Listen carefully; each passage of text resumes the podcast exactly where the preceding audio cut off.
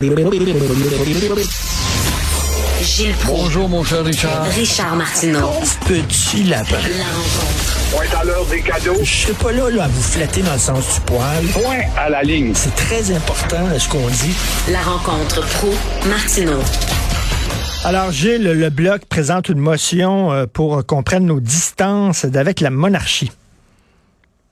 Une belle idée d'activer le problème et de le faire connaître après le Parti québécois avec son chef. Bon, le Bloc va essayer de demander aux députés euh, de, du Canada complet, voulez-vous vous débarrasser ou pas de ce symbole désuet? Mais je suis persuadé, peut-être va-t-il avoir quelques sympathies chez certains députés qui sont pas d'étiquette bloquiste ou indépendantiste, mais qui sont conscients que cet instrument-là est désuet dans une ère de colonialisme que l'on déplore. Alors, toujours est-il que malgré cela, moi je te prédis que ça ne passera pas. Je vois mal comment des députés ontariens, qui soient bleus ou rouges, l'Ontario est la province qui a encore le plus gros fonds de fidélité à l'égard de la monarchie. Alors, je vois mal, évidemment, ce projet-là passer, mais au moins, on aura fait évoluer d'un iota.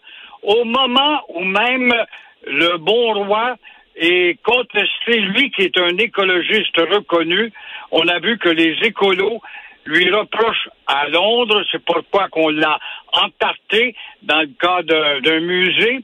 Tout ça parce qu'il a déjà fait des déclarations sur l'importance d'accélérer la prédominance de l'environnement, alors que l'Angleterre, quasiment au bord de la faillite, va commencer à flirter avec les hydrocarbures qu'elle possède. Alors voilà un homme qui est pris entre deux feux ou entre l'écorce et l'arbre. On a entarté une statue finalement du, du roi Charles III. Euh, c'est comme vous dites, c'est des écolos qui l'ont entarté alors que lui, c'est un des écolos les plus connus en Angleterre. C'est ça, parce qu'il avait dit dans un discours il y a quelques années, il faut agir, agir vite et ça presse comme une plaie, alors que là, on s'aperçoit qu'il prend distance vis-à-vis de cette position-là, parce que la situation économique de l'Angleterre oblige à recourtiser avec le pétrole, et euh, évidemment, ben, ça le met dans la posture qu'on connaît. Ça s'est passé au musée euh, Tussaud où on avait fait une statue de lui. Et euh, vous voulez parler du ministre Dubé, euh, il va avoir beaucoup de pain sur la planche. Hein? À propos justement des congestions dans les urgences, euh, c'est décourageant de voir les téléjournaux du soir, 100% là, 135% là, dans tel autre hôpital. Il n'y en a pas un qui est exemplaire et dégagé. Le, il y a plusieurs problèmes à ça. Bonne chance à ce pauvre ministre Dubé. Ben bon garçon qui promet de redéfinir. Par le temps qu'il va redéfinir, T'en fais pas, mon vieux, on va être rendu à la prochaine élection et encore une fois, on va nous entretenir avec euh, réalisez-nous, on va vous régler ça. Ben oui. Mais le premier problème, je pense, c'est qu'il y a trop de gens qui n'ont pas d'affaires à aller aux urgences. Je jasais avec un médecin ce matin à propos d'une clinique. Il me disait qu'il était débordé parce qu'on fait de la paranoïa, on souffre de psycho euh, maladies euh, euh, imaginaires. On, on, a combattu la COVID, mais voilà, j'ai mal à la tête, j'ai mal dans le dos, j'ai mal ici. Ça doit être relié à la COVID. On se présente chez les médecins. Ce n'est pas ça. Et on engorge finalement les centres d'accueil.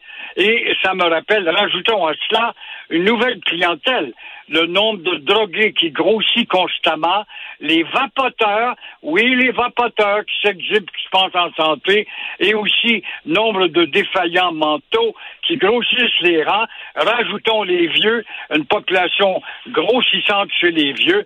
Alors, on voit le problème à l'avance. Ça me rappelle quand on parle des urgences, on parle toujours de la même chose. Je recule et j'ai une maudite mémoire d'éléphant. Mario Dumont.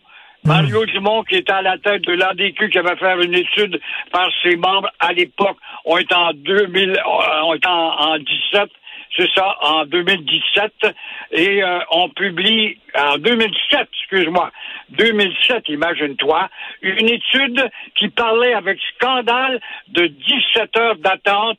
Et qu'est-ce qu'on a résolu depuis ce temps-là? On a jasé, jasé, jasé et laissé le problème amplifié.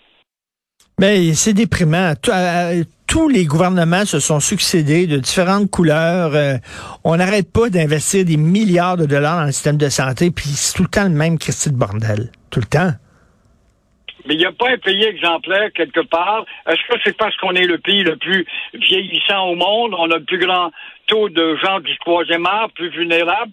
Est-ce qu'il n'y en a pas des pays de vieux où on pourrait prendre justement l'exemple et dire, ben voici comment ça s'accélère, ça s'accélère plus vite dans tel pays ou tel autre? Je cherche les exemples, mais je n'en trouve pas. Et en terminant, euh, euh Éric Duhem, qui est contesté par certains de ses militants. Oui, je trouve qu'on va vite un peu. Éric Duhem fait déjà face à des intellectuels de sous-sol. Il y a un, un, groupe, quasiment la moitié même, qui voudrait avoir sa tête. On n'a pas accepté qu'il ait mené une campagne de la sorte, surtout avec son histoire où on lui a reproché ses taxes, comme euh, si la plupart des députés ont eu des problèmes des taxes à un moment donné ou à un autre. Alors, moi, je dis qu'il n'a pas d'affaire à démissionner. J'espère qu'il ne sera pas emporté par ce courant où on dit qu'il atteint presque 50% L'autre 50 sont des fidèles.